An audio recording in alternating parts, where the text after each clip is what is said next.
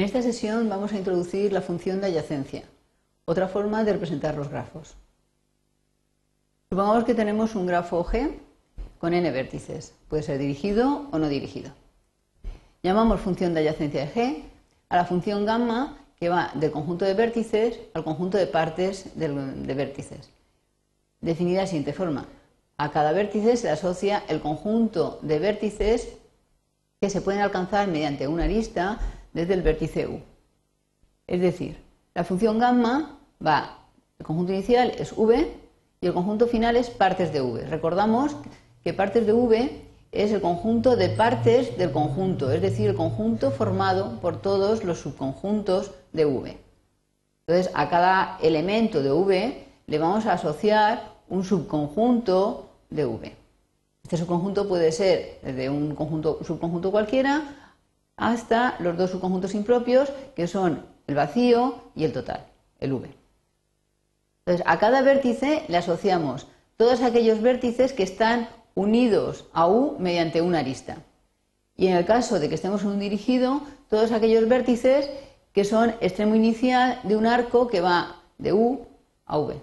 Perdón, todos los vértices que sean extremo final de un vértice que va de U a V. Todos aquellos que se alcanzan desde U. Veámoslo con un ejemplo. Veamos este caso, en este caso un grafo dirigido. Vamos a estudiar su función de adyacencia. Lo que tenemos que hacer es decir cómo está definida la función gamma sobre cada uno de los vértices. ¿Quién es gamma de V1? Pues tenemos que ver de dónde salen flechas desde V1. De V1 hay flechas que van de V1 a V1 y de V1 a V4. Por tanto, gamma de V1 es V1, V4. De V2 salen flechas hacia V1, V4 y V3. Por tanto, gamma de V2 es V1, V3, V4. De V3 no salen flechas. Por tanto, gamma de V3 es el conjunto vacío. Recordemos que el vacío es un, elemento de partes de V porque es un subconjunto de V. Y finalmente, gamma de V4 es V1, V3 porque son los vértices hacia los que salen flechas desde V4. Veamos ahora lo que se llama función de adyacencia inversa.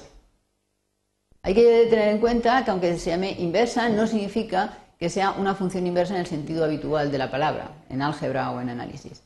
Es sencillamente se llama inversa porque es la que asigna el arco al revés, porque va al revés del anterior. Pero no tiene nada que ver con el concepto de inversa de otros cursos. De hecho, eh, la función gamma la menos 1, que es la forma de denotar la función de adyacencia inversa, va del conjunto de vértices en el conjunto de partes. Si fuera la inversa, estos dos conjuntos tendrían que estar puestos al revés que aquí arriba. Entonces está definida entre los mismos conjuntos y la diferencia estriba en que a cada elemento del U del conjunto V le asocia aquellos vértices desde los que puedo llegar a U utilizando una arista o un arco. Entonces, la función de adyacencia es a dónde puedo llegar desde un vértice utilizando una arista o arco y la adyacencia inversa es desde dónde puedo llegar a U utilizando una arista o un arco. Veamos un ejemplo. Tenemos el grafo dirigido de antes, esta era la función de adyacencia. Veamos ahora la función de adyacencia inversa. V1. Eh, ¿De dónde llegan flechas a V1? Pues llega una flecha desde el propio V1, llega una flecha desde V4 y una flecha desde V2. Luego V1, V2, V4 es gamma la menos 1 de V1. A V2 no llegan flechas. Luego gamma la menos 1 de V2 es el conjunto vacío. A V3 llegan flechas de V2 y V4 y a V4 puedo llegar desde V1 y V2, V4 puede llegar desde 1 y V2 utilizando un arco. Por tanto, este es el conjunto formado eh, gamma la menos 1 de V4. ¿Hay alguna relación entre la función de adyacencia y la función de adyacencia inversa en el caso de un grafo no dirigido?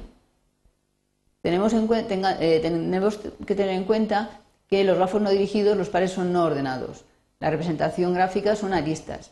Eso significa que si yo tengo el vértice U, lo mismo me, da decir a dónde llego mediante una arista que de dónde llego mediante una arista. Entonces, tanto la función, eh, la función de adyacencia como la función de adyacencia inversa van a coincidir en el caso de grafos no dirigidos, no así en el caso de grafos dirigidos. Vamos a extender un poco la, definición Y en vez de analizar la función de adyacencia sobre vértices sueltos, vamos a ver qué se entiende cuando digo que la función de adyacencia actúa sobre un subconjunto de vértices. V sub 1, un subconjunto de V. Entonces definimos gamma de V1 como la unión de las gammas de los diferentes vértices del conjunto V1. Análogamente con la función de adyacencia inversa, gamma la menos 1 del subconjunto V1 es la unión de las gammas la menos 1 de los vértices que forman V sub 1. Vamos a ver un ejemplo.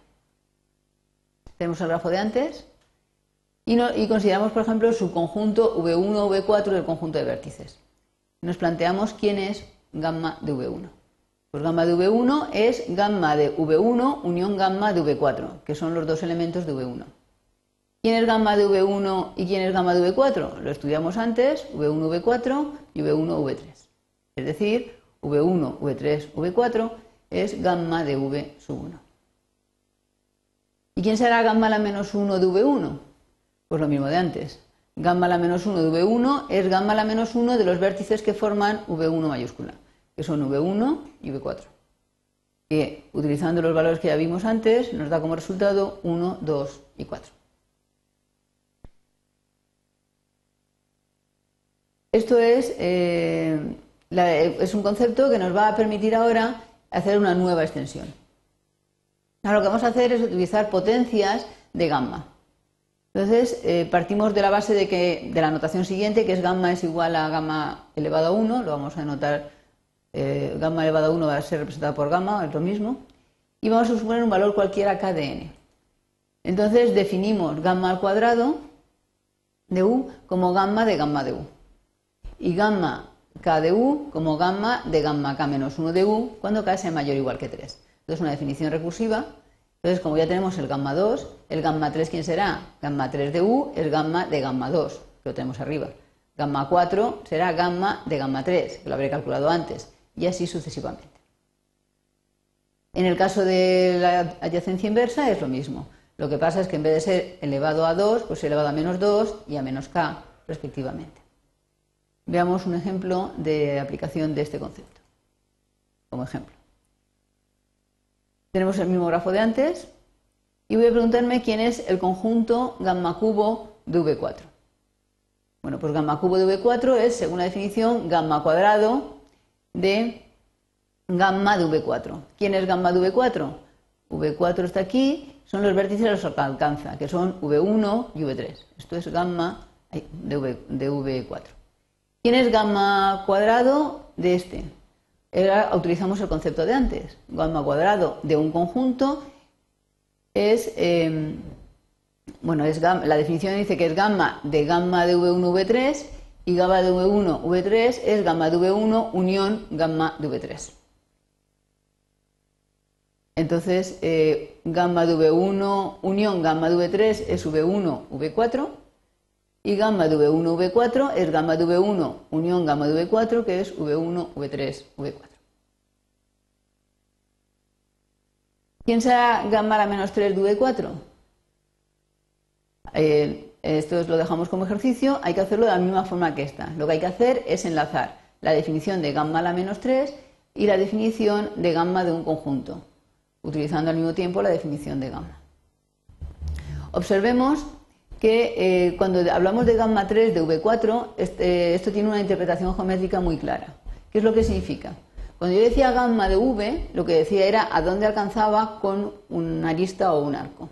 Cuando digo gamma 3, es donde alcanzo con cadenas que tengan de longitud 3.